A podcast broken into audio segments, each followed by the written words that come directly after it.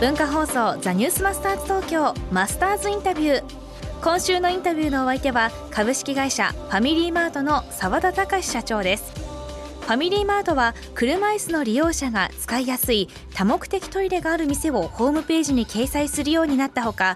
2020年までに多目的トイレのある店舗を現在の3800店から8000店に増やすことを発表しました。最終日の今日のテーマはファミリーマートが担う未来についてです。多目的トイレになる。はい、はい、これは沢田イズムですかやっぱり。沢田泉というかもうもうもうみんながねうちの社員が考えてくださってやったわけなんですけど、まあ、きっかけはたまたま僕だったんですけれどえもそれはどういうことですか？あの僕はあの、まあ、以前リバンプっていう会社作ったんですけれども、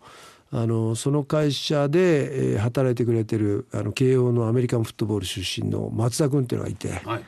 ちょっとある事故で半身不随になっちゃったんですね。はい。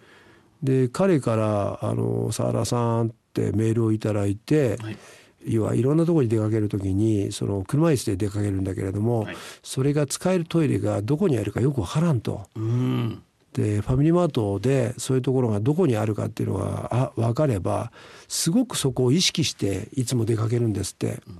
要はトイレ近くにあった方が気が楽なんですって。はい。まあ、分かりますよね、僕なんかもう不自由じゃないくせにそういうとこありますから、でうちのメンバーもすぐすぐに対応して、あのバッと調べてどれぐらい店舗があって、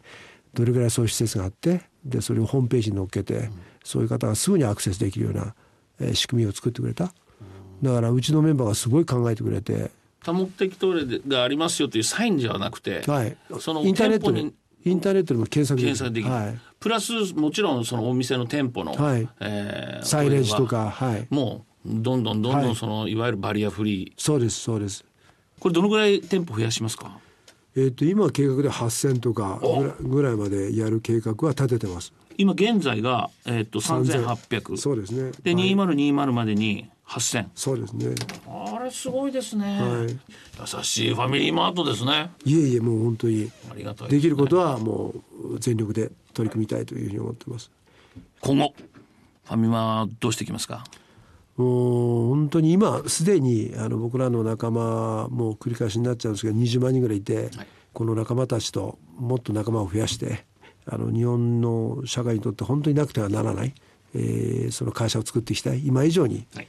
あ本当にファミリーマートあってよかったという存在になりたいですね。だから例えばこれから高齢化になってその買い物難民とか増えたりとかいろんな人が増えていくと思うんですね。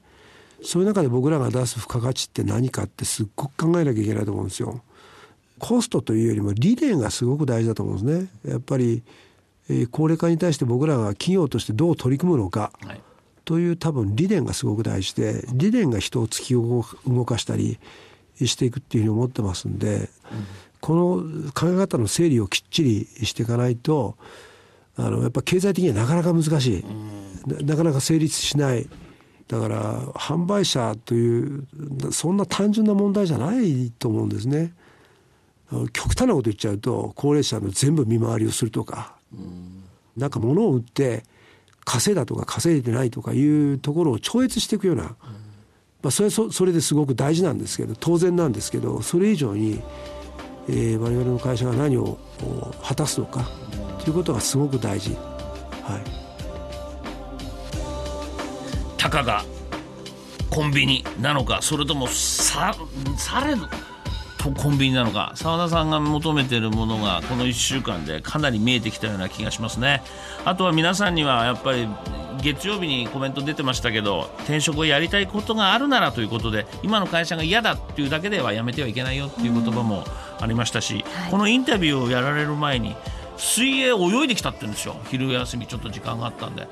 でトライアスロンやられてるんですよね。はい。だからやっぱタフであるし、やっぱりその人の痛みも非常に自分がスポーツやるんで分かる方なんだなと。で自腹でファミマの商品を食べてるんだよっていうね、面白い人ですよね。お世話になってますけどこれから先もそのお障害者用のトイレを取り組んでいったりとか ATM ね入れてったりとか本当にとんでもなくなりそうですね、はい、このマスターズインタビューはポッドキャストでもお聞きいただけます。ザニュースマスターズ東京番組ホームページをご覧ください。今週のマスターズインタビューのお相手はファミリーマートの澤田隆社長でした。